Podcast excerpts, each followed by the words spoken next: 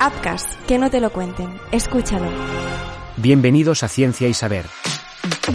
Hola, ¿qué tal? Bienvenidos a Ciencia y Saber.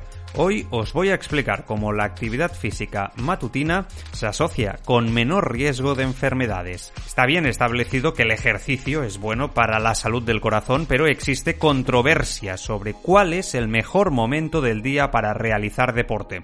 Esta duda ha conseguido despejarla investigadores del Centro Médico de la Universidad de Leiden, en Países Bajos quienes han publicado sus principales conclusiones en la revista European Journal of Preventive Cardiology de la Sociedad Europea de Cardiología.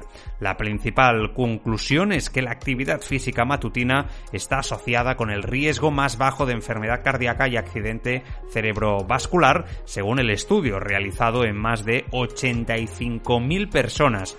Es importante destacar que los hallazgos fueron consistentes independientemente de la cantidad total de actividad diaria Además, fueron particularmente pronunciados en las mujeres y se aplicaron tanto a los madrugadores como a los noctámbulos. El estudio utilizó datos de Biobanco del Reino Unido, incluyó a 86.600 adultos de 42 a 78 años que no padecían enfermedades cardiovasculares al inicio del estudio. La edad promedio fue de 62 años y el 58% eran mujeres. Los participantes usaron un rastreador de actividad en la muñeca durante 7 días consecutivos y fueron seguidos por enfermedad cardiovascular incidente, que se definió como la primera admisión hospitalaria o muerte relacionada con enfermedad arterial coronaria o accidente cerebrovascular. Durante 6 o 8 años de seguimiento, 2.911 participantes desarrollaron enfermedad arterial coronaria y 796 sufrieron un accidente cerebrovascular.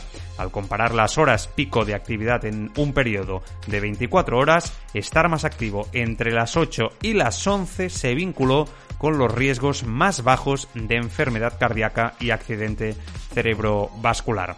Los hallazgos fueron consistentes independientemente de la cantidad total de actividad diaria y si los participantes se describieron a sí mismos como una persona matutina o vespertina.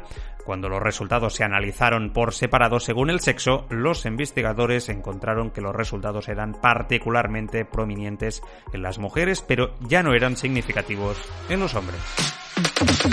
Estás escuchando Ciencia y Saber. Y seguimos, os voy a explicar ahora cómo el estrés puede hacer que pierdas la vista. Según un nuevo estudio, como la mayoría de las partes de nuestro cuerpo, los ojos se deterioran gradualmente con el tiempo.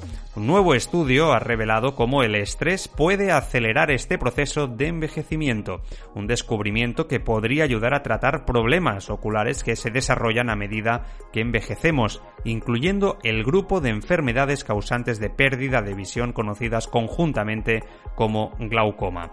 Según explica en el medio especializado Cell, la hipertensión intraocular es una consecuencia común del estrés en las personas más sanas.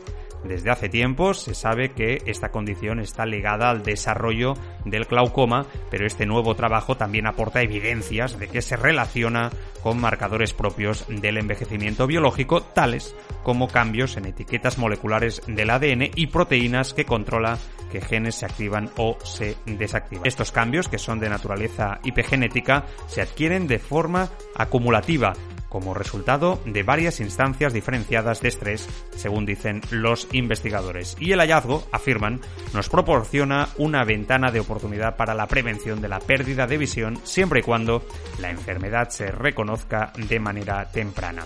Para llegar a estas conclusiones, los autores se fijaron en el encabezamiento del nervio óptico de los ojos de ratones en los que la tensión intraocular se había elevado artificialmente. En los animales más jóvenes había pocas respecto a los controles sanos, pero en los más mayores la presión intraocular elevada mostró una pérdida de axones, una circunstancia que se observa también en casos de glaucoma. Es decir, que los ratones más ancianos se mostraban más susceptibles a cambios en la presión de sus ojos, lo que lleva a un daño causado por la inflamación y por una pérdida gradual de función celular que normalmente tardaría años en darse de manera natural. En los humanos la presión intraocular no es fija, sino que varía a lo largo del día.